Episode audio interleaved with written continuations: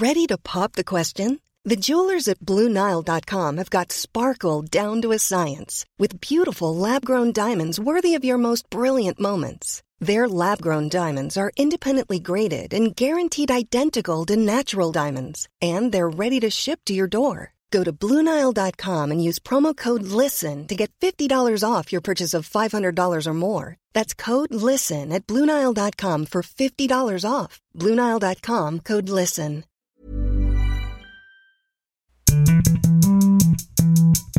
Bonjour à toutes et à tous, bienvenue dans Elles ont osé, proposé par les échos. Elles ont osé et elles ont réussi. Elles, c'est nous, nous audacieuses, ambitieuses, résilientes, expertes, puissantes, courageuses, peu importe. Nous, tels que nous sommes, libres d'être nous-mêmes, avec nos choix, nos actions, notre impact.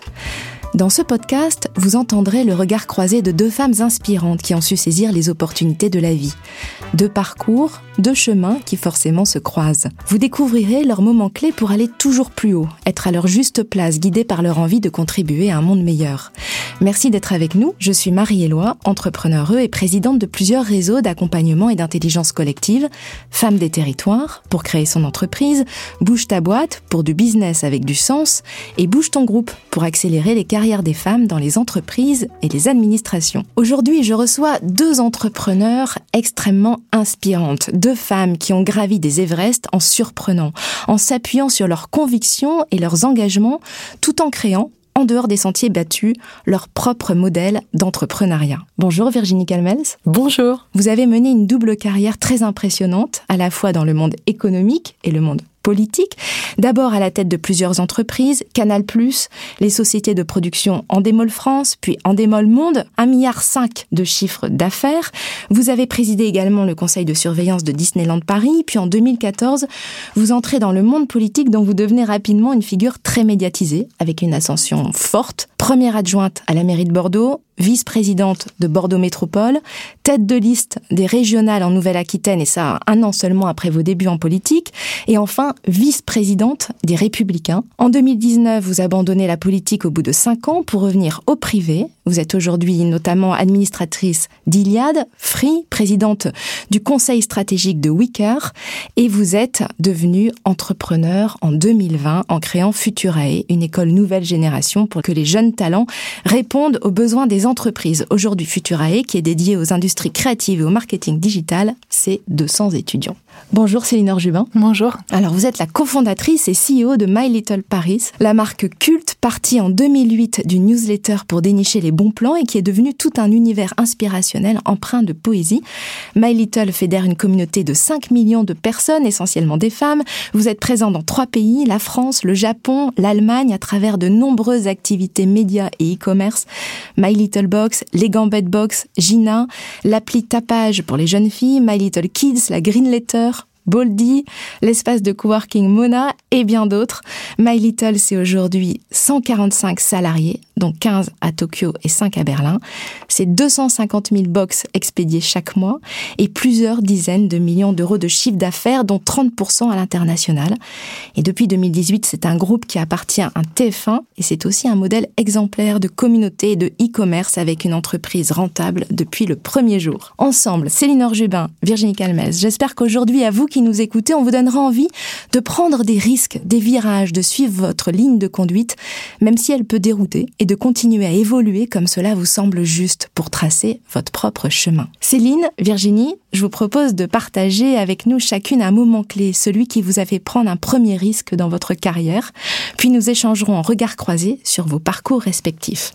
Virginie Calmels, on commence avec vous. Alors vous puisez vos racines dans la région de Bordeaux avec un père pied noir d'Algérie, une mère conseillère euh, en droit social et un parcours de très bonnes élèves, classe prépa, filière commerciale, de grandes écoles, Subdeco Toulouse et l'INSEAD, école de commerce à Fontainebleau.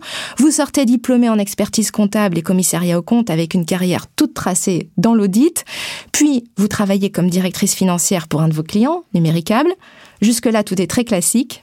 Et à 28 ans, changement de trajectoire, vous décidez de partir à l'étranger.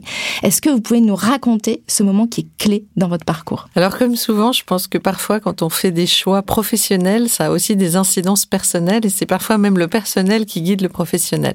Et là, effectivement, j'étais directeur financier de Numéricable. J'étais nommé depuis assez peu de temps. C'était un poste euh, formidable hein, dans une entreprise euh, en croissance, euh, même si j'ai fait un premier plan social, un premier plan de sauvegarde de l'emploi. Toute jeune, en plus. Toute jeune, voilà.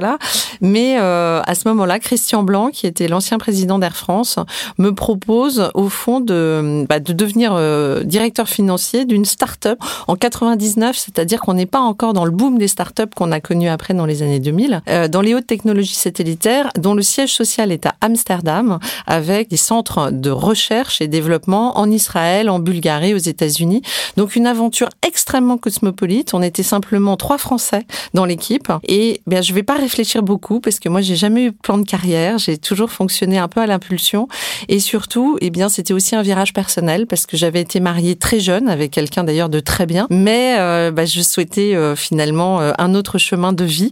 Et du coup, bah, j'ai dit, OK, c'est l'occasion à la fois. Et donc, j'ai tout déstabilisé en même temps puisqu'en fait, je suis partie à Amsterdam, j'ai divorcé simultanément et je me suis lancée alors avec une prise de risque qui était assez forte parce qu'effectivement c'était pas du tout dans l'ordre des choses d'une carrière où on vous dit toujours qu'il faut rester euh, un minimum euh, de 3 4 ans par exemple dans un poste. Là, je l'ai pas fait du tout dans une réflexion professionnelle, mais je l'ai fait dans une impulsion et puis surtout, ça m'a permis bah, comme vous l'avez dit tout à l'heure, moi j'avais un parcours assez académique et classique.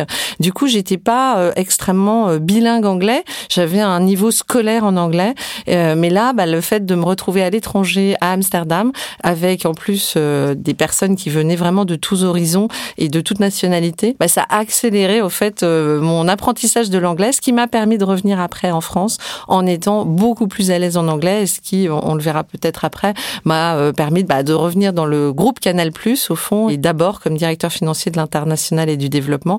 Et la maîtrise de l'anglais a été un plus évident. Et c'était vraiment le premier risque dans votre carrière que vous preniez? Oui, je pense qu'on peut le dire comme ça, parce qu'avant, comme vous l'avez dit, euh, Subdeco, euh, l'audit qui fait que du coup, bah, je vais passer mes diplômes d'expertise comptable et commissariat au compte, se faire débaucher par un de ses plus gros clients qui est numéricable, tout ça, c'est un parcours extrêmement classique. Là, c'est une prise de risque parce qu'elle est d'abord euh, professionnelle, puisque j'arrive dans un environnement euh, très compliqué où finalement il y avait deux actionnaires à 50-50, un qui était israélien et l'autre qui était franco-israélien, dans un univers que je ne connaissais pas, dans un pays que je ne connaissais pas, euh, avec une équipe où euh, il y avait des anciens généraux de l'armée euh, israélienne, des Bulgares. Bon, j'étais la seule femme, donc c'était à la fois très tech, c'était dans un univers très difficile au sens nouveau pour moi, avec l'adaptation à l'étranger et avec en plus bah, un divorce. Donc c'est vrai que c'est un moment particulièrement, on va dire, un tournant voilà un, tour, un premier tournant, parce que j'en ai eu d'autres, mais un premier tournant dans une vie. Et ça vous a donné envie de prendre des risques par la suite? Oui, moi je crois que globalement c'est mon caractère. J'aime me mettre en risque, j'aime surtout euh, apprendre et, et, je déteste la routine. Donc euh, à chaque fois j'ai voulu absolument casser la routine dans ma vie, les situations, les, longs fleuves tranquilles m'ennuient. Donc en fait j'aime beaucoup, euh, un, me mettre en risque et deux, surtout rentrer dans des nouveaux univers pour apprendre des choses et repartir un peu, pas au bas de l'échelle parce que c'est pas le mot. Euh, là, j'arrivais euh, directement directrice financière, mais en tout cas, de se remettre à chaque fois en situation euh, d'apprentissage et de découverte. Je crois que c'est ça qui me plaît. Donc ensuite, ce sera Canal+, vous l'avez dit, en démol, France Monde, puis la carrière politique qu'on vous connaît, et puis maintenant Futuré en tant qu'entrepreneur. Céline, à vous. Alors vous êtes originaire de Vannes, en Bretagne, où vos parents sont boulangers. Je dois même dire que votre maman, c'est ma boulangère. vous étudiez en prépa, Hippocane, Cagne, puis à l'université de McGill au Canada, à HEC, la prestigieuse école de commerce. Et après avoir vécu à Montréal, Hong Kong et Dakar, vous commencez votre carrière chez Morgan Stanley en 2006 à Londres. Vous avez rejoint, je crois, votre futur mari. Vous êtes alors analyste financière en luxe et retail et survient la crise de 2008. C'est votre premier moment clé. Est-ce que vous pouvez partager avec nous ce moment? En fait, je me dis que finalement la vie euh, m'a remis sur le bon chemin. Quoi, c'est des moments où finalement, quand je pense on s'écoute pas vraiment, euh, je pense que la vie est là pour nous remettre sur le bon chemin. Et moi, en l'occurrence, euh, je suis partie chez Morgan Stanley, bah, voilà, pour rejoindre mon compagnon, et c'était clairement un peu une aberration. je suis quand même vraiment littéraire à la base. Je suis la personne qui a dû repasser, je pense, à peu près six ou sept fois la finance à HEC, et je me retrouve donc analyse financière chez Morgan Stanley dans l'équipe la plus convoitée sur le luxe et le retail.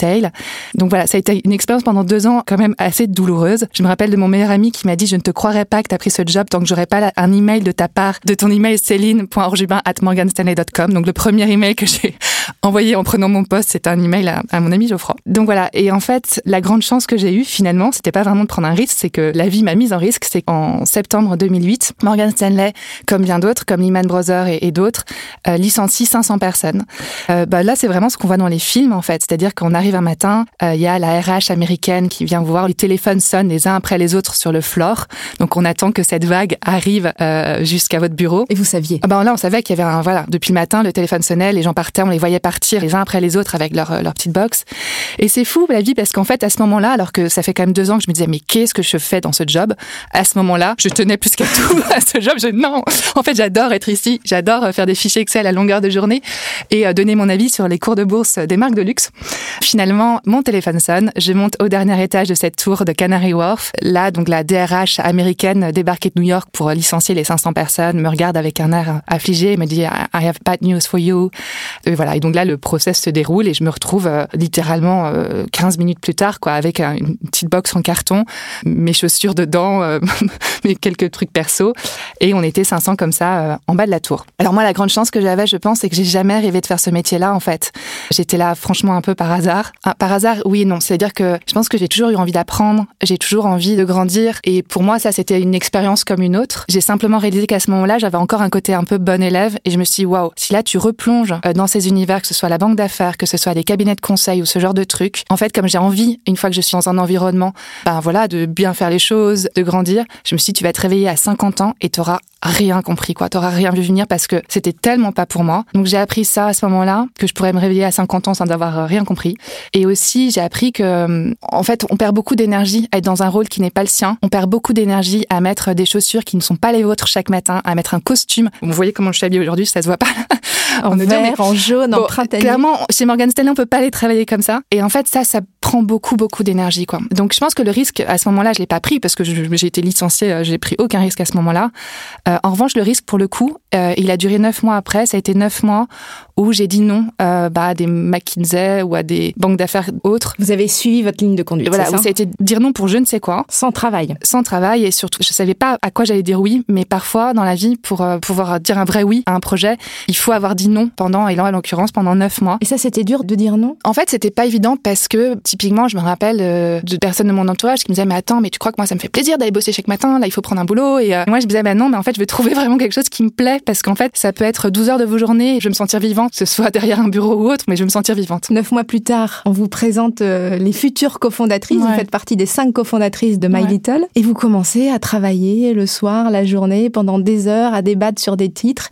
Et le 12 février 2008 mhm. sort la première newsletter My Little. Est-ce que vous pouvez partager avec nous euh, ce moment-là? Ouais, c'était une association loi 1901. Euh, donc c'était pas du tout un business. Donc on se retrouvait voilà le soir chez Fanny Pécheda, qui est la fondatrice. On se retrouvait le lundi soir chez elle pour faire simplement une à deux newsletters par semaine, avec, je pense, euh, une ambition déjà qui était de surprendre les gens, de faire en sorte qu'ils reçoivent euh, un petit bout de poésie et de surprise dans leur boîte mail. Faut se rappeler quand même qu'en 2008, hein, pour ceux qui euh, s'en rappellent, Internet, c'était le sapin de Noël, c'était la forfouille. Il y avait très très peu de goût des mots, il y avait très très peu de sens du beau. donc déjà ça, c'était notre ambition. Et puis ensuite, de, je pense, surprendre peut-être une des populations les plus blasées au monde, à savoir les Parisiennes et les Parisiens. Et c'est dire qu'on allait leur faire redécouvrir leur ville. Ce qu'il faut savoir, c'est qu'il n'y a aucune euh, parisienne en fait dans les cinq cofondatrices de My Little Paris. On est toutes provinciales et je pense que c'est pas un hasard. C'est-à-dire qu'on a rêvé de cette ville. Moi, j'en ai rêvé pendant 18 ans avant de venir faire euh, mon hippocagne. Et voilà, et c'est cet amour aussi pour Paris qu'on a voulu euh, transmettre. Et aujourd'hui, vous êtes CEO maintenant de My Little mhm. depuis 2018.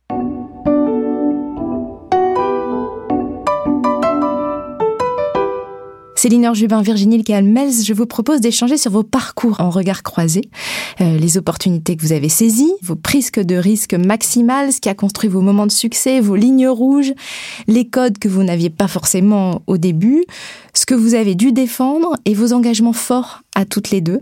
Euh, je précise que c'est la première fois que vous vous rencontrez. Et nous clôturerons ce podcast par un portrait chinois. Quel a été, pour chacune d'entre vous, le moment où vous avez eu le sentiment de prendre un risque maximal? Est-ce que vous pouvez nous le partager, Virginie? Est-ce que c'est au moment où vous êtes engagée en politique? Oui, ça, je pense que c'est vraiment le risque maximal. Comment ça s'est passé? Déjà, euh, bon, euh, vous l'avez dit tout à l'heure, mais j'avais eu un parcours, j'avais eu la chance, en fait, d'avoir des responsabilités jeunes. Je m'étais retrouvée DG de Canal+, j'avais 31, 32 ans. Euh, ensuite, j'ai été présidente dans Démol France, euh, donc euh, j'avais 36 ans. Tout a été, très vite avec vous, hein, toujours. Oui, j'ai eu cette chance-là, c'est qu'on m'a fait confiance et que j'ai essayé bah, d'être à la hauteur de la confiance qui m'était donnée. Et donc j'avais eu déjà, moi je me sens très vieille, j'ai l'impression d'avoir eu plein plein de vie.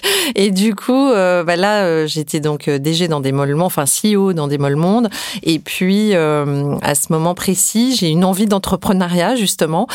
Je me dis, bah maintenant que j'ai bien compris dans un grand groupe euh, qui était en démol, où en plus avec euh, Stéphane Courbet, on avait essayé de racheter le groupe en démol monde. On avait levé 3,5 milliards d'euros. On avait fait euh, donc une tentative dite de LBO, hein, vous savez, ce rachat par par de l'endettement, en associant les principaux managers du groupe mondial. Juste en démol, c'est la société de production, télé-réalité, etc. Une des un des leaders mondiaux hein, aujourd'hui. Oui, aujourd'hui c'est le leader mondial. Hein. c'est une des plus grosses sociétés de production indépendantes et à l'époque euh, on était connu en France notamment par la télé-réalité, mais également on faisait beaucoup de jeux, de divertissement. Euh, c'est vraiment une des sociétés. Et moi, j'avais développé aussi la fiction euh, et avec une certaine propension à vouloir toucher un peu à tout, y compris au documentaire, et donc avec une politique de diversification. Et puis là, je quitte Endemol tout simplement parce que je me dis, ça fait dix ans que je suis dans cette aventure. Donc la bougeotte, l'envie de faire autre chose. L'idée, je faisais mes cartes de vœux, je me suis dit, oh là, t'es rentrée en 2000 2003, on est en janvier 2013, ça fait pile dix ans, il faut que tu ailles faire autre chose. Et du coup, cette envie de créer mon entreprise et de faire bah, un petit LBO, c'est-à-dire plus petit, euh, avec... 500 euh, millions, c'est ça? 500 millions, oui, mais au lieu de 3 milliards et demi sur Endemol Monde. Et donc là, j'avais la chance d'être accompagnée par un fonds qui s'appelle Charterhouse, qui est un fonds anglais dirigé par des Français. J'avais deux cibles pour, euh, en fait, racheter ces deux cibles. Je restais dans le même secteur de la production audiovisuelle indépendante. J'aurais été PDG de cet ensemble et j'aurais euh, euh, ben, fait mon premier grand groupe euh, à moi. Et puis, ben, comme toujours, la vie réserve des surprises totalement inattendues. je reçois un coup de téléphone. Tu es bien bordelaise Oui, je suis effectivement née à Bordeaux. Tu aimes toujours la politique Oui. Eh bien, Alain Juppé voudrait te voir. Donc, je ne connaissais pas Alain Juppé. J'avais pas du tout l'intention de m'engager en politique à ce moment-là. J'ai toujours pensé qu'un jour, je me mettrais au service parce que j'aime l'intérêt général, que je pensais que ça avait du sens. J'avais eu la chance d'avoir déjà une vie très chargée, d'avoir bien gagné ma vie aussi. Donc, au fond, j'avais cette liberté. À ce moment précis, euh, je n'avais pas signé d'engagement pour ce fameux LBO. Donc, j'avais cette liberté de choix, ce qui est rare dans une vie. Enfin, il y avait quand même 500 millions en jeu. Oui, c'est vrai. Mais en tout cas, j'aurais signé en bas de la page. Je ne me serais pas autorisée à dire, bah, écoutez, euh, je vais finalement renoncer. C'était pas possible. Et du coup, je me suis dit, d'abord, j'ai pas beaucoup réfléchi. Euh, peut-être j'aurais dû réfléchir davantage. J'ai pas mesuré forcément ce vers quoi j'allais. C'était très impulsif, c'était pas réfléchi et c'était très simple. C'était de dire si je dis non, c'est plutôt comme ça que ça s'est passé. Je me suis dit si je dis non, je vais le regretter. Pourquoi? Parce que c'est Bordeaux, parce que c'est ma ville de cœur, parce que c'est là que je suis née, parce que ce sont mes seules racines. Ma sœur vit là-bas, euh, mon père est enterré là-bas. Il est décédé en 2000 et c'est là-bas qu'il est enterré.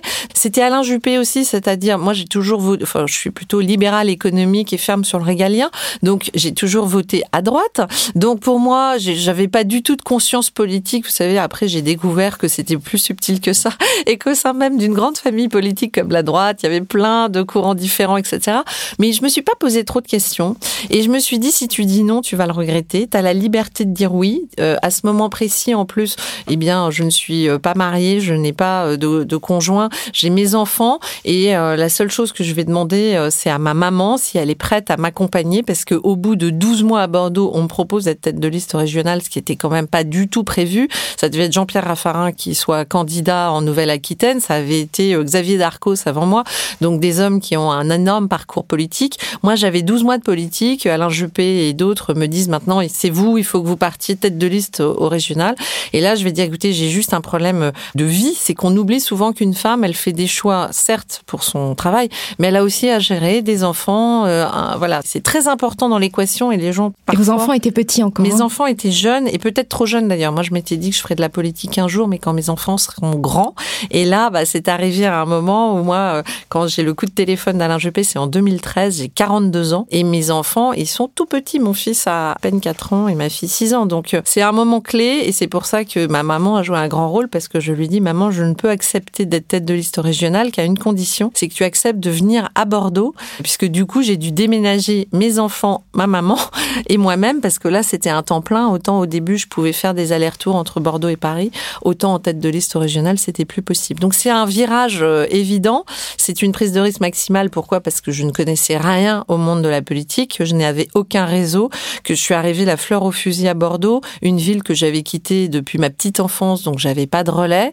Donc là, oui, je me suis mise en risque total. C'est allé très vite parce qu'on m'a fait confiance et parce qu'on m'a propulsé trop vite, trop d'ailleurs, parce que je reste convaincue que la politique c'est un temps long. Il faut creuser un sillon, il faut être accompagné, il faut avoir des relais, il faut créer des équipes.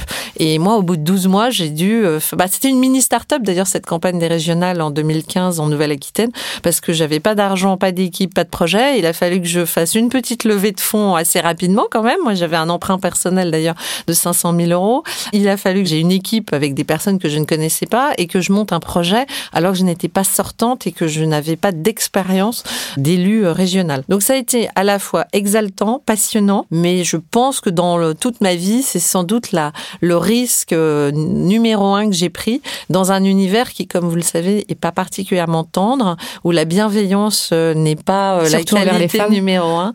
Et donc, ça a été des années à la fois exaltantes, mais très difficiles. Je veux bien le croire. Céline, vous, votre prise de risque maximale, c'est quand vous euh, vous lancez dans le e-commerce en essayant de lancer pour la première fois des box alors que vous n'aviez pas d'expérience. en fait, euh, alors ça peut paraître euh, anecdotique, mais nous, on est né, on, a créé un média. Et là, en 2011, on a euh, une certaine notoriété. Ça y est, c'est devenu un business, quoi. Ce qui était une, association loi 1901 est devenu un business, c'est-à-dire qu'on a euh, un loyer, on a des salaires à payer chaque mois, plusieurs dizaines, une responsabilité. Voilà. Alors, ça reste une toute petite entreprise, mais une vraie responsabilité par rapport aux personnes euh, qui nous ont rejoints, qui ont signé avec nous, etc.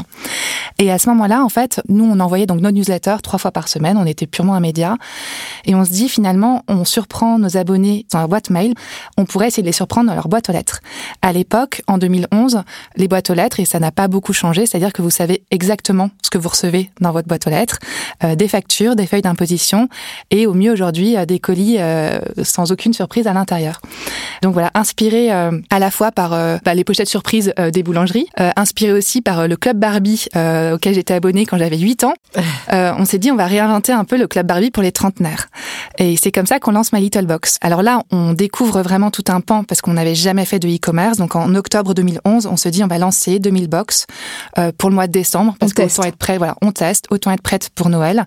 Donc voilà, on appelle euh, nos fournisseurs, on appelle. Euh, moi, je me rappelle mon premier coup de fil à Lancôme en lui disant bah, est-ce que tu pourrais me fournir 2000 produits? On veut lancer une box My Little. Je lui explique le concept et là, elle me répond mais en fait, tu me parles de décembre dans un an et je lui dis non non décembre dans un mois. Donc on arrivait vraiment avec la façon de faire digitale et, et la temporalité digitale sur un monde physique, donc ça n'avait rien à voir. On a eu beaucoup de chance, c'est-à-dire que euh, ces 2000 premières box, elles ont été vendues en 45 minutes. Donc on s'est vraiment rendu compte que là, il se passait quelque chose. Vous aviez le ventre noué au moment de les lancer? Non, parce qu'honnêtement, on prenait un petit risque, mais en fait, c'était pas non plus un investissement gigantesque. On faisait beaucoup de choses un peu euh, à la main. D'ailleurs, on n'avait pas du tout prévu le back-office, c'est-à-dire que derrière, on a dû faire des fichiers Excel et récupérer. Euh, enfin voilà, c'était complètement fait à la main. Et on s'est dit, bah, au pire du pire, ça marche pas. On pourrait les offrir à nos partenaires, à nos clients, à nos familles, etc. Le mois d'après, on en produit 10 000, elles partent en 24 heures. Et très rapidement, en fait, ça va devenir la start-up dans la start-up et la start-up qui va grandir, qui va quintupler notre chiffre d'affaires euh, très rapidement. Pour le coup, le vrai risque, on l'a pris quasiment un an plus tard, c'est-à-dire qu'en septembre 2012, euh, on se rend compte que, euh, voilà, nous, on voulait vraiment surprendre nos abonnés. Et à cette époque, en fait, on mettait cinq produits de cosmétiques dans nos box. On se rend compte que finalement, ben, même si les abonnés ne connaissent pas les produits qui vont être dans les box, peut-être qu'on s'éloigne un peu de ce que nous nous tient à cœur, à savoir raconter des histoires et surprendre toute la dimension lifestyle. Et donc, on décide euh, de supprimer deux produits de beauté et les remplacer par des produits, euh, voilà, plus lifestyle. Ça peut être une écharpe, ça peut être un sac à main, etc. On était à peu près sûr de nous, enfin vraiment, et très confiante. On adorait cette nouvelle box. On était très heureuse de ça. Et là, c'est un flop total, c'est-à-dire qu'on avait 40 000 abonnés à l'époque et on en perd 10 000 dans les, heures qui ont suivi cette annonce. Quoi. Et donc, heureusement, enfin maintenant, je sais que ça s'est arrêté à 10 000, mais en fait, gigantesque. on savait pas. Surtout, on s'est dit, ça se trouve, on va perdre nos 40 000 abonnés. Enfin, on regardait sur l'écran les désabonnements qui arrivaient les uns après les autres. Je compatis tellement. au, début, on se dit, ouh, ça prend pas trop. au bout de 2000, on se dit, zut, là, c'est vraiment problématique. Euh, au bout de 8000, on était en larmes. En fait, on se dit, c'est la fin de My Little. On avait embauché des gens, etc. Finalement, heureusement, ça s'est arrêté à 10 000. Donc, on est resté avec un, un socle de 30 000 abonnés. Je pense que ces 30 000, finalement, elles étaient là pour les bonnes raisons. C'est-à-dire qu'elles avaient un lien My Little. C'était notre cible. Elles faisaient confiance, voilà, à ce qu'on leur proposait. Et c'est de ces 30 000 qu'aujourd'hui, on s'adresse à plus de 250 000 abonnés chaque mois. Donc, euh, voilà. Mais simplement, ce virage-là a pas été évident, notamment en tant que chef d'équipe, quoi, de chef d'entreprise, où en fait, c'était quand même une époque où là, on avait pour le coup des vraies responsabilités euh, vis-à-vis de, de l'équipe, de nos partenaires. Et puis, vous avez renouvelé ce risque avec euh, Gambet Box, qui est déjà présente dans 12 pays. Ouais. Et aujourd'hui, euh, c'est 70% de votre business, le e-commerce. Le e-commerce, euh, même plus aujourd'hui, c'est 90% euh, du business. Donc ça a vraiment euh, changé complètement euh, la configuration de My Little euh, et nos métiers. Bon, finalement, on a bien fait. Dans votre parcours, dans tout votre parcours, à chacune d'entre vous, à quel moment vous avez senti que ça marchait vraiment, euh, que vous étiez sur la bonne voie? Peut-être au moment d'Endemol, euh, Virginie ou... Bah, globalement, moi j'ai eu la chance euh, d'avoir des responsabilités jeunes, mais du coup, euh, dans un univers business, vous avez ce qu'on appelle des KPI, c'est-à-dire qu'on teste un peu votre réussite Des entre objectifs. guillemets, bah, au, à des indicateurs clés. Donc c'est vrai que bah, chez Endemol, par exemple, euh, la France était euh, parmi les pays euh, au monde, puisque Endemol avait 31 pays, qui avaient le taux de rentabilité le plus élevé. Euh, J'avais fait passer la marge des bidas, j'avais gagné euh, 5 points en 4 ans. Et du coup, bah, c'est comme ça que je suis été nommée CEO au monde. Donc à ce moment précis, je trouve que dans l'univers business, on a vraiment des références qui sont bah, le fait que la croissance du chiffre d'affaires, la croissance du résultat, le développement, le fait d'embaucher, sont des, repères en fait qui, bah, qui témoignaient d'une certaine forme de réussite quand on ne parle que de business. Et du coup, ça se ressentait sur euh, toutes vos activités auprès de vos collaborateurs? Oui, c'était une dynamique. Bon, une fois encore, moi, j'ai eu cette particularité euh, d'avoir des responsabilités jeunes, mais du coup, d'avoir fait euh, des plans de, de sauvegarde de l'emploi jeune aussi. J'en avais fait un numéricable 2 à Canal+. Du coup, j'avais aussi envie euh, bah, d'être dans la croissance, dans le développement. Donc, euh, ça se ressent forcément. C'est-à-dire, l'ambiance générale n'est pas la même quand vous êtes tout le temps sur des succès qui s'enchaînent. Alors, en télévision, il faut être très humble. À chaque fois, c'est un prototype. On a eu aussi des échecs d'émissions. Mais globalement, on Comme produisait... quoi, par euh, exemple euh, il y avait eu une émission qui avait été un flop total sur TF1 qui s'appelait Carré VIP, qui était un prime time. Mais euh, sinon, on avait quand même des très très belles émissions qui, d'ailleurs, ont... moi je m'étais battue pour faire Patron Incognito sur M6 et c'est une, une émission qui a eu une très longue durée de vie parce que ça, ça marchait très fort. C'était l'univers du justement de l'entreprise et je pensais que ça pouvait euh, réhabiliter l'image des patrons en France. Donc je trouvais que c'était un beau programme. Bon, je m'étais battue pour faire des docu-fictions dans le domaine de la politique parce que ça me titillait. Et puis on avait des très gros succès, notamment l'Access Prime Time, c'est-à-dire la tranche 18h, 20h sur TF1 avec des jeux euh, comme euh, Apprendre ou à laisser, La roue de la fortune. On avait des émissions phares, notamment Star Academy qui a été quand même un enjeu majeur pour Endemol. Donc à cette période-là, c'était très simple. Hein. Vous savez, il y avait des indicateurs financiers et puis il y avait le sacro-saint Audimat qui tombe tous les jours à 9h03. Et donc vous appréhendez un peu votre réussite euh, à l'aune de ces indicateurs clés qui sont ceux-là. Il y avait la satisfaction de l'entreprise, il y avait la bonne humeur au quotidien. Mais c'est vrai que dans des environnements euh, très poussés comme ça, c'était les belles années de la télévision en plus. Hein. Bah oui, c'est ça, c'était euh, vraiment les grandes années. Vous étiez vraiment au sommet du succès avec Endemol. Comment on vit ça? D'abord, les médias parlent des médias, donc ça m'a appris à, à diriger une entreprise un peu sous le regard des médias. C'est-à-dire qu'il y avait une surmédiatisation de l'entreprise compte tenu de sa taille. Vous avez beaucoup d'entreprises beaucoup plus importantes qui sont moins médiatisées. Donc ça m'a appris ça, ce qui a été plutôt utile après pour mon engagement politique, puisque j'avais déjà une maîtrise, ce serait prétentieux, mais en tout cas une connaissance voilà, des rouages médiatiques. Et quand vous êtes en politique, votre image ne vous appartient absolument plus.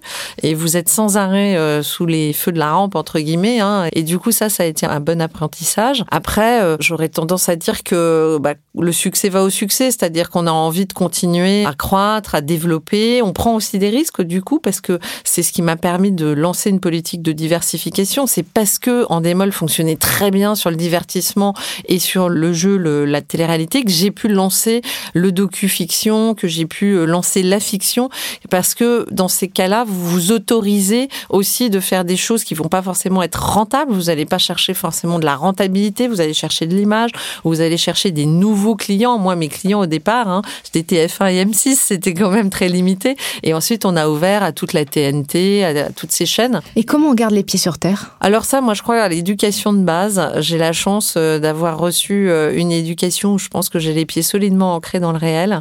J'ai toujours fait la distinction. Alors c'est vrai que c'était un univers dit de paillettes, bah oui, mais pour moi, j'ai gardé les mêmes amis. Euh, j'ai jamais vraiment mélangé le professionnel et le personnel, sauf en politique et ça m'a pas réussi. Mais dans la sphère business, j'ai vraiment justement voulu bien distinguer ce qui faisait que pour moi, bah, il y avait mon du lundi au vendredi où je côtoyais euh, les stars du petit écran et moi j'étais totalement euh, dans l'ombre. Hein, donc euh, et puis le week-end où je voyais bah, les amis que j'ai toujours eus, ma famille. Je pense que de ce point de vue-là, je suis restée la même. Mais ça, c'est la force de mon éducation. Je crois que je suis restée la même au fil des ans. Voilà. Et on m'a appris à, à respecter les personnes, quelle que soit leur position. Et justement, je pense que je suis plus attachée à l'être qu'au paraître. Du coup, au fond, euh, ça m'a jamais tourné la tête. Voilà, j'ai jamais eu le sentiment euh, de changer. C'est peut-être d'ailleurs ce qui a fait ma force dans ce monde-là, c'est que j'avais pas de plan de carrière. Moi, je suis arrivée là un peu par hasard, et du coup, euh, j'avais une forme de distanciation et que j'ai toujours eu d'ailleurs dans beaucoup de mes activités. C'est-à-dire que parfois, je gardais une vraie distance par rapport aux événements. il faut se rendre compte aussi de ce qu'est la pression médiatique. C'est-à-dire que pour, par exemple, des animateurs, producteurs qui, qui ont leur image en télé, moi, j'ai découvert ça après, quand j'ai fait de la politique. C'est très compliqué en fait quand vous devenez un personnage public. Moi, une fois encore, quand j'étais euh, chez Endemol, je dirigeais un grand groupe de production audiovisuelle, mais on ne me connaissait pas, on ne me voyait pas. Je n'étais pas grand public, donc ça vous préserve énormément. Et vous, Céline, euh, quand est-ce que vous avez senti que My Little Box prenait, enfin avant que ça soit une box, My mhm. Little Paris prenait? Comment vous avez senti que ça avait un impact? Alors, je sais que vous êtes adepte de la théorie du Power of Zero, ça veut dire euh, partir de rien et du coup on est obligé d'être malin pour pour avancer. Comment vous avez senti ça? En fait, euh, Au tout en, début. en écoutant Virginie, je me rends compte que maintenant on est 145, euh, j'ai des KPIs. Voilà, je suis heureuse de savoir qu'on a fait euh, plus 55% de croissance euh, ces quatre dernières années euh, en e-commerce en Europe. Mais en fait, je me rends compte que c'est jamais ça qui a vraiment été mon moteur. Je pense que probablement les moments où on s'est dit bah ça y est là, ça prend, c'est quand on a eu les premiers coups de fil. Je me rappelle avoir testé un restaurant qui était dans le troisième. Je lui dis bah il s'appelle Fish and Rice, on va faire partir une newsletter sur votre restaurant. Je l'avais testé, il était incroyable. Le restaurateur me dit bah écoutez, merci beaucoup. Euh, je le rappelle la veille, je dis la news part demain matin à midi. Est-ce que vous serez bien là derrière votre téléphone, etc. Il me fait écoutez, ça devrait aller. Ça va aller. voilà. J'ai déjà eu des retombées, euh, euh, voilà, dans le New York Times. Enfin honnêtement, ça, je vais pouvoir votre gérer. petite newsletter. Voilà, votre mm. truc là. Et donc on envoie la news et je le rappelle quand même euh, trois jours plus tard pour savoir euh, voilà ce que ça avait donné. Et là il me dit mais c'est quoi votre truc là? Et je lui dis bah c'est My Little Paris. Il dit non mais le téléphone sonne non-stop depuis que vous avez fait partir votre newsletter. Euh, et là j'ai euh, je raccroche, je décroche, je raccroche, je décroche. J'arrive même pas à faire face au flux des demandes. Et voilà et ça en fait je pense qu'encore aujourd'hui c'est quelque chose qui moi me nourrit beaucoup beaucoup. On a parlé par exemple pendant le confinement de Louise Lévesque qui crée des mini opéras dans les cours d'immeubles. Elle voulait remettre de la musique musique et de l'art dans ces moments-là. On a parlé d'elle, elle a eu plus de 300 demandes à la suite de nos newsletters de, de personnes qui ont demandé de venir chanter euh, dans les cours d'immeubles et surtout derrière, elle a été contactée par euh, Brut, euh, Le Figaro, Le Monde, RTL. Donc aujourd'hui, c'est le type d'impact qu'on a et qui moi me réjouit. Je pense que hum, ça, c'est un premier KPI. Mon, mon second KPI, c'est probablement euh, la créativité. Euh, de... C'est une de vos clés de succès, hein, d'ailleurs. Bah, en tout cas, c'est quelque chose qui nous nourrit, je pense, beaucoup. Euh, c'est ce qui fait que moi, je suis encore là 14 ans plus tard. quoi. C'est que je considère que j'ai l'immense luxe de travailler avec des gens que je trouve hyper, hyper talentueux. Je trouve que l'équipe, en fait, dans la vie, c'est un vrai, vrai luxe. Et ces personnes-là, enfin, on fait en sorte de, de nourrir vraiment notre créativité collectivement. Et ça, quand on sort une idée que je considère juste, créative, pour moi, c'est un vrai vrais indicateurs de succès.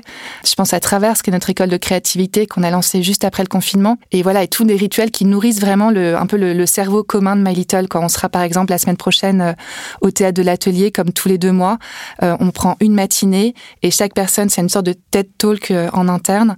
Chaque personne qui le souhaite a été coachée, elle monte sur scène pour partager ce qui l'inspire.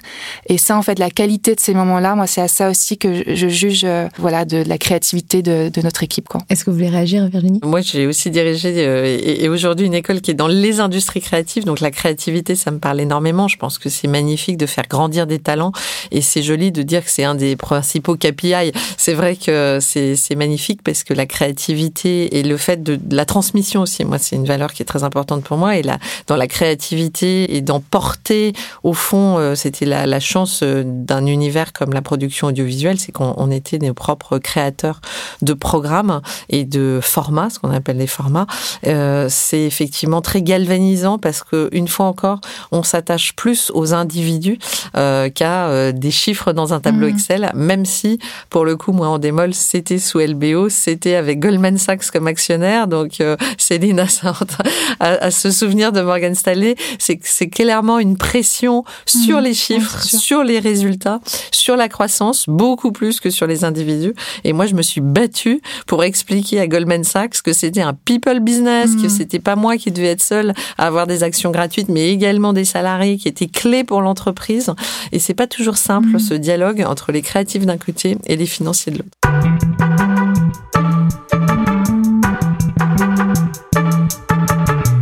Avant de parler de vos bébés, euh, Mona, euh, le coworking euh, pour vous Céline et Futurae pour vous Virginie, j'aimerais que vous puissiez nous dire en quelques mots comment vous avez acquis les codes? Parce que vous venez toutes les deux des territoires, Bordeaux, Vannes, vous n'aviez pas forcément les codes des grandes écoles au démarrage. Comment vous les avez acquis? Je pense que je les ai acquis en étant une éponge, c'est-à-dire que pendant longtemps petite, je pouvais me fondre euh, à peu près dans, j'étais une sorte de Zelig, quoi, ce film de Woody Allen où je pouvais me fondre dans n'importe quel milieu et y ressembler. Alors c'est une grande force parce que ça donne une sorte de porosité, de grande compréhension d'un environnement. Le risque, c'est de se perdre et de se voir dans le regard des autres plus que dans son propre regard. Euh, donc voilà, aujourd'hui, je cherche plus à, à nourrir euh, moi ce qui m'est propre, quoi, et à me défaire des codes quels qu'ils soient. Et il y a une famille qui vous a beaucoup aidé, petite. Oui, en fait, les France euh, chez qui je travaillais à, Sauzon, à Belle-Île, euh, chaque été de 13 ans à 18 ans, et qui pour le coup, alors au-delà des codes, eux m'ont vraiment euh, parlé de Hippocane, Cannes, je connaissais absolument pas ça. Ils m'ont parlé, voilà, de grandes écoles, de HEC, enfin, et c'est vraiment grâce à eux en fait que ça fait naître. Au-delà des codes, en fait, on ne parle pas assez, je trouve, de l'imaginaire. Et quand on est dans une famille où, là, en l'occurrence chez moi, personne n'avait fait d'études, mes parents ont arrêté l'école à 13 et 14 ans. En fait, votre imaginaire, il est forcément conditionné par cet environnement-là. Et je pense que là, en l'occurrence, euh, cette famille euh, à Belle-Île, ils m'ont vraiment ouvert un imaginaire où je pouvais aller étudier euh, à Paris et faire une prépa littéraire. Oui, je pouvais partir, comme ils m'ont permis, à New York, travailler un été. Enfin, et ça, c'est une chance immense sur un chemin, quoi, une chance immense. Et vous, comment vous avez fait, Virginie? Je sais pas si j'ai pris les codes toujours. C'est un peu le problème, peut-être. En politique, notamment, on me reprochait de pas assez prendre les codes. Et moi, je me disais, mais non, mais ma force, c'est d'être différente. C'est de pas vous ressembler.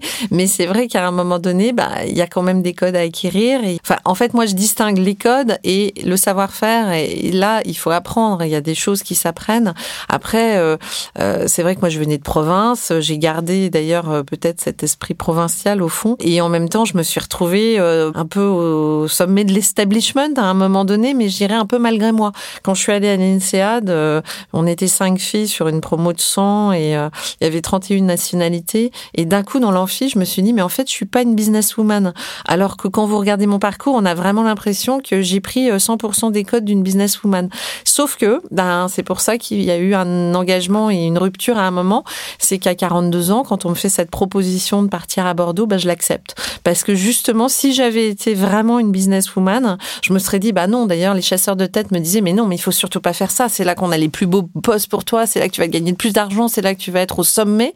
Et moi, j'ai dit, bah non, en fait, euh, je vais tout arrêter, y compris ce LBO de 500 millions, pour partir à Bordeaux et vraiment pas gagner beaucoup d'argent pour le coup par rapport à ce qui était ma vie d'avant, parce que c'était pas mon moteur et parce que j'avais envie d'être utile et de transmettre et de me dire je vais servir et je vais me mettre au service de la collectivité. Voilà, c'est des moments euh, où, comme le dit très très bien Céline, je pense qu'on a besoin aussi de faire un peu d'introspection et de se dire est-ce que je suis bien à ma place Est-ce que Alors, je je suis regrette alignée rien de mes années business que j'ai adoré euh, et où je pense que j'ai délivré, voilà, ou en tout cas on m'a fait confiance et été à la hauteur de la confiance et j'ai apporté des résultats. Mais au fond, je pense que euh, la vraie Virginie, elle s'est révélée plus tard dans un engagement citoyen et aujourd'hui dans un engagement entrepreneurial. Et c'est pas par hasard, voilà, c'est parce que au contraire, je crois qu'au fil des ans, on se cherche et à un moment donné, on se trouve certains tôt et je les envie. J'ai toujours trouvé fabuleux ceux qui avaient une vocation à 20 ans, vous voyez par exemple dans le milieu médical, de se dire je veux sauver des vies, je veux être médecin, je trouve ça génial, mais moi la vue du sang me faisait défaillir, donc j'ai pas eu ça et je trouve que parfois c'est pas qu'on s'égare, pas du tout parce que je renie rien de mon parcours, On apprend. mais on apprend et on a envie de nouvelles expériences qui nous mènent peut-être sur un chemin de quête de sens en fait. Et je crois que cette quête de sens, moi, elle m'a prise au moment, bah, à la quarantaine, on va dire la crise de la quarantaine. J'avais vraiment une envie euh, de quête de sens. C'est pour ça que j'ai accepté l'engagement euh, Et puis il y a des moments de vie. euh, Moi, j'ai eu des sujets euh, plus personnels, euh, avec des problèmes de santé, etc. Où on va aussi hiérarchiser ses priorités, se dire qu'est-ce qui est le plus utile, le plus important. D'où l'arrivée vers l'entrepreneuriat en disant cette fois, je vais pas rater ce que j'ai fait, ce que j'ai pas fait à cause de mon engagement politique, c'est-à-dire renoncer à un LBO. Et là, je vais vraiment faire ma boîte et je vais vraiment être libre et être actionnaire majoritaire et ce sera mon bébé. Et c'est ce qui est arrivé, voilà. Oui, donc à cette la fin de école- mes 40 ans. Cette école nouvelle 50 ans. génération, cette école nouvelle génération pour que la formation des jeunes corresponde vraiment aux besoins euh, des entreprises et euh, tout ce qui touche à l'emploi derrière, vous êtes appuyé sur votre réseau conséquent, euh, Xavier Niel, Véronique Morali, qui donne des masterclass aussi à, à, à vos étudiants. Est-ce que vous pouvez nous parler en quelques mots de, de comment vous avez lancé Futurail Alors, en février 2020, hein, juste avant le confinement, c'est ça. ça devait pas être simple. les aléas de la vie, comme on l'a tous vécu. Mais c'est vrai que, ben voilà, la cinquantaine arrivant, j'avais envie de transmettre. Non, c'est surtout, j'ai fait ma petite analyse de quel était mon fil rouge. Mon fil rouge, que ce soit dans l'entreprise, que ce soit dans l'associatif, parce que sans le dire, pendant dix ans, j'ai eu des engagements caritatifs pour une association qui s'appelle ARES, qui est une association qui lutte pour l'insertion hein, de gens vraiment euh, au bout du bout. Et du coup, je me suis dit que ce soit dans l'entreprise, que ce soit dans l'associatif ou que ce soit dans la politique, hein, puisque moi, ma délégation à Bordeaux, c'était l'économie et l'emploi. Finalement, mon fil rouge, c'est l'emploi. Et là, grâce à Bordeaux et grâce à mon engagement euh, politique, j'avais plus pris conscience du drame du chômage des jeunes en France. Et je me suis dit, il faut absolument que euh, j'utilise mon parcours, en fait, et mon carnet d'adresses et ce que j'ai fait avant pour me mettre au service de l'emploi pour les jeunes. Et donc, assez naturellement, je me suis dit, voilà, il y a des secteurs en tension. Les industries créatives, je le connais bien. C'est mon métier d'avant. C'est là que j'ai un réseau. Il y a beaucoup, beaucoup d'emplois qui se créent et de gens et d'entreprises qui ne trouvent pas hein, euh, à recruter. Alors qu'il y a un jeune sur quatre au chômage. Et à côté de ça, voilà, c'est qu'il y a un jeune sur quatre au chômage, c'est-à-dire un taux de chômage qui frôle les 25%, c'est énorme. Et donc, euh, voilà, j'ai pas réfléchi longtemps en me disant, il faut absolument faire que ces jeunes euh, puissent trouver des débouchés et surtout, et les formations qui correspondent aux emplois de demain. C'est comme ça qu'est né Futurae. On ne connaît pas les métiers de 2050. Euh, Aujourd'hui, on ne sait pas. En revanche, ce dont je suis sûre, c'est qu'on aura besoin de maîtrise du digital, on aura besoin de maîtrise de l'image, et c'est pour ça que je crois beaucoup aux industries créatives. Donc, Futurae, c'est six bachelors, jeux vidéo, animation 3D, technique audiovisuelle web, marketing digital, communication euh, digitale et web design, et c'est trois masters. Donc, l'objectif étant que notre promotion, là, nos 200 étudiants qui, euh, pour en bachelor, ils sortiront dans un an, puisque là, on a des deuxièmes années, et ils vont sortir dans un an, ou mes masters qui sortent euh, là euh, en juin, eh bien, ne connaissent pas le chômage. C'est ça mon ambition. Je veux absolument que cette formation, et elle l'est, elle est ultra professionnalisante, et les entreprises, elles attendent nos étudiants parce qu'elles savent que on les a formés pour leurs besoins, pour vraiment cocher les cases de leurs besoins. Et vous avez tout construit, hein. vous avez mis les tables, les chaises. Tout, tout, tout. Pendant le confinement, en fait, euh, c'était sympa parce que comme je pouvais pas faire travailler mes salariés, bah, c'est moi qui ai les meubles, les tables, les chaises. Et oui, c'est moi qui les ai installés parce que bah, pour le coup, j'avais euh, du temps. Même en confinement, on avait quand même encore le droit de faire fonctionner euh, nos petites entreprises euh, quand bah, il n'y avait pas de salariés. Et moi, l'avantage, c'est que j'en ai profité pour faire tous les travaux d'aménagement et l'aménagement de l'école qui était prête du coup au moment où on a déconfiné fin mai et on a pu faire des journées portes ouvertes, faire visiter l'école et les étudiants sont arrivés fin septembre. Vous êtes aligné aujourd'hui? Oui, j'ai l'impression que j'ai trouvé quelque chose qui répond à mes aspirations, que la transmission c'est une valeur clé pour moi, que la quête de sens euh, est là et que l'entrepreneuriat bah, me titillait depuis très longtemps et je trouve que bon moi j'ai un rapport particulier à la liberté, je pense qu'on l'a tous, mais chez moi il est très exacerbé et je trouve que quand on est chez soi dans son entreprise, on est un peu au sommet de euh, bah, du rapport à la liberté et euh, à la transmission, à faire grandir, à avoir une équipe qui se développe, à avoir de plus en plus d'étudiants. Pour moi c'est ultra valorisant et je suis très heureuse de cette aventure. Et vous Céline, votre bébé, c'est aussi lié à l'entrepreneuriat, c'est euh, Mona, mhm. le coworking pour les femmes qui ont projet. projet. En fait, ce projet, il est né, je pense, d'une sorte de prise de conscience, c'est-à-dire que My Little Paris, on, est cinq cofondatrices. Aujourd'hui, sur les 145 personnes, il y a à peu près 90% de femmes, et on a eu la grande chance, vraiment, de grandir sans avoir trop conscience du genre. Je pense qui a un élément clé, c'est qu'on n'a jamais levé de fonds. Euh, en fait, on a démarré en mettant 5000 euros au capital et on a toujours fait en sorte d'être rentable. Et en fait, les premières personnes qui nous ont signé des chèques, les premières personnes qui nous ont fait confiance, bah, c'était des femmes parce que c'était des personnes qui étaient à la tête de la communication de euh, Dior, de Sephora, etc. Donc elles étaient nos lectrices et euh, c'est les premières personnes qui nous ont dit, mais en fait, là, votre communauté, elle m'intéresse, j'ai envie qu'on travaille ensemble. J'ai envie, en tant que directrice marketing de Dior, de m'adresser à ces femmes-là. Et ça, en fait, je pense que dans notre parcours, ça a été une immense chance parce qu'on a construit euh, une sorte de petite cité des dames, là, un truc euh, un peu à part, sans avoir à essayer de convaincre euh, tout simplement des fonds d'investissement. Donc sans vous mesurer, c'est ça, aux difficultés, aux, ouais, sans avoir honnêtement le regard, voilà, le regard d'homme sur notre business, quoi. exactement. Et donc ça nous a permis de grandir comme ça. Et en fait, en 2017, je me suis dit qu'en fait c'était une grande chance, que hum, il était temps aussi qu'on partage un petit bout de cette expérience, qu'on partage un petit peu de ce qu'on avait reçu. Et donc j'ai ouvert Mona. à l'origine, c'était un projet éphémère, hein, c'était trois mois on a ouvert en septembre 2017. Euh, c'était 600 euh, mètres carrés dédiés aux femmes et à leurs projets, rue Turenne à Paris. Et là, alors le bonheur, quoi. Moi, j'ai adoré cet espace-là. On a reçu euh, plus de 14 000 personnes. On a accompagné plus de 400 projets. Il y a plusieurs choses qui m'ont vraiment plu. La première, je pense que c'était de créer un espace pour les femmes et qu'on a construit entre femmes. Nos bureaux, en fait, c'est ça, mais là, de l'ouvrir en réalité au grand public et de voir ce que ça fait en tant que femme et la puissance que ça donne de se retrouver entre nous dans ces espaces-là qui sont pensés pour Ensuite, un autre truc que j'adore faire et que j'ai fait chez Mona, ce que j'appelle maintenant la stratégie du café latte, c'est-à-dire que je crois beaucoup au pouvoir du beau euh, pour transformer. Je crois beaucoup au pouvoir du bon pour transformer. Et là, en l'occurrence, j'avais fait venir un coffee shop euh, de New York euh, incroyable, qui s'appelle Maman New York, qui fait les meilleurs cookies fleurs de sel de New York, le meilleur latte de New York. When you make decisions for your company, you look for the no-brainers. If you have a lot of mailing to do, stamps.com is the ultimate no-brainer. Use the stamps.com mobile app to mail everything you need to keep your business running with up to 89% off USPS and UPS. Make the same no-brainer decision as over 1 million other businesses with stamps.com. Use code PROGRAM for a special offer. That's stamps.com, code PROGRAM. Et donc je pense que très concrètement, rue de Turenne, il y a beaucoup de gens qui rentraient pour aller euh, voir ce coffee shop qui était au fond de chez Mona et qui, euh, en fait, en réalité, restait pour une conférence euh, d'une chercheuse du CNRS sur l'histoire du féminisme du Moyen Âge à nos jours, qui restait pour un enregistrement de Lorraine Bastide de son émission La Poudre, ou qui restait pour Julia Bijawi qui venait parler de la plus grosse levée de fonds jamais réalisée en Europe par une femme. Et ça, en fait, je crois vraiment, voilà, à cette façon de faire, faire venir pour le bon, pour le beau et, faire rester pour euh, voilà ce contenu de, qualité. Et la stratégie du latte, moi je vais retenir.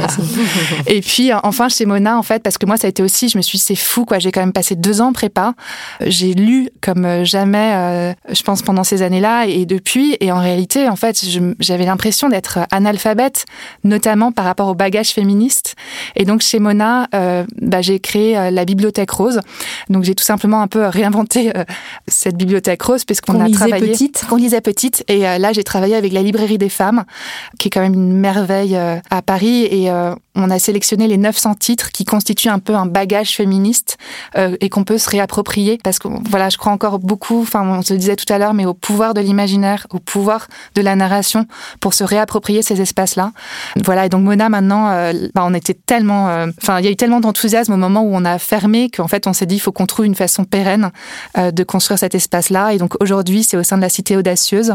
c'est un espace donc ouvert à toutes et à tous dans le 6e rue de Vaugirard et c'est à la fois un café et un lieu de rencontre. Donc on y organise. Il y avait par exemple la semaine dernière Sandrine Rousseau qui était là à l'occasion du lancement de la Déferlante, une revue féministe d'immense qualité. il y a Chloé Delhomme le dimanche soir une fois par mois qui vient faire les petites veillées de Chloé. Donc elle vient lire des poèmes le dimanche soir.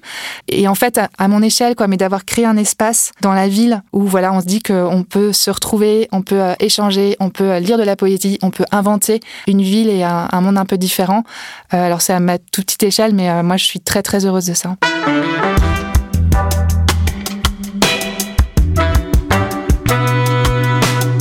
Merci à vous deux. On va terminer par un portrait chinois. Très simple, vous répondez rapidement.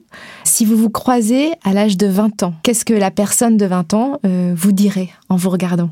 Ah, euh, Moi, je crois qu'elle me dirait prends un peu soin de toi là. Euh, moi, je pense qu'elle dirait t'as bien fait de pas avoir de plan de carrière parce qu'en fait, la vie t'a apporté des choses que tu t'avais absolument pas imaginées, ni à 20 ans ni avant. À quoi avez-vous renoncé pour votre vie d'entrepreneur? Bah, Moi, j'ai renoncé à, à des postes euh, à la tête de grands groupes en fait. C'est un vrai choix, c'est-à-dire euh, small is beautiful. Moi, je suis heureuse d'être à la tête de ma propre entreprise plutôt que de continuer à diriger euh, des grands groupes.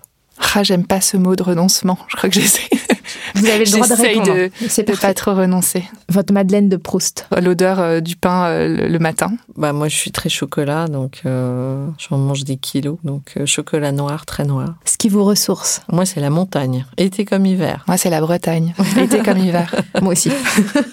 Votre mantra, si vous en avez un? We live and we learn. On vit et on apprend. depuis que je suis enfant, en fait, c'est ne remets jamais au lendemain ce que tu peux faire le jour même. Donc je pense que je suis vraiment le symbole de l'anti-procrastination et je me suis euh, efforcée de le faire euh, depuis toujours. D'ailleurs, il y avait un titre de l'Express qui vous avait surnommé La Dame de Fer, F-A-I-R-E. Un merci. Euh, bah moi, clairement, Anne-Flore, qui est mon associée depuis 14 ans, et on considère qu'on est work-wife, c'est-à-dire que on se voit beaucoup plus que chacune nos, nos partenaires respectifs, quoi. Des épouses de travail.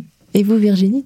Alors moi, c'est un immense merci à ma maman parce qu'elle m'a accompagnée, elle m'accompagne encore aujourd'hui euh, à plus de 50 ans, euh, parce que je pense qu'elle m'a sauvée de beaucoup de, de fausses routes à certains moments où j'avais besoin peut-être d'acquérir davantage de discernement et, elle m'a aidée dans beaucoup, beaucoup de phases de ma vie parce que comme ça, dans ce podcast, on a l'impression que tout est successful, hein, mais il y a aussi euh, les moments de doute, d'échec, d'erreurs personnelles et du coup, c'est un immense merci à ma maman. Merci Virginie Calmels, merci Céline Orjubin, merci à vous toutes et tous qui nous écoutez. Un immense merci à Dimitri Mayer, Camille Codor, Marie Jaworski. Merci à Sandrine Chabot, Zaya Cassel et à la Dream Team des Échos pour l'organisation. Si vous avez aimé ce podcast, je vous remercie de le préciser avec un 5 étoiles, cela nous aidera à continuer sur cette voie. Merci pour vos commentaires que j'ai hâte de lire. Rendez-vous dans un mois pour un nouveau podcast Elles ont osé avec les échos. Et d'ici là, gardons précieusement en nous cette citation de Goethe qui correspond si bien à l'esprit de ce podcast. Quoi que tu rêves d'entreprendre, commence-le. L'audace a du génie, du pouvoir, de la magie.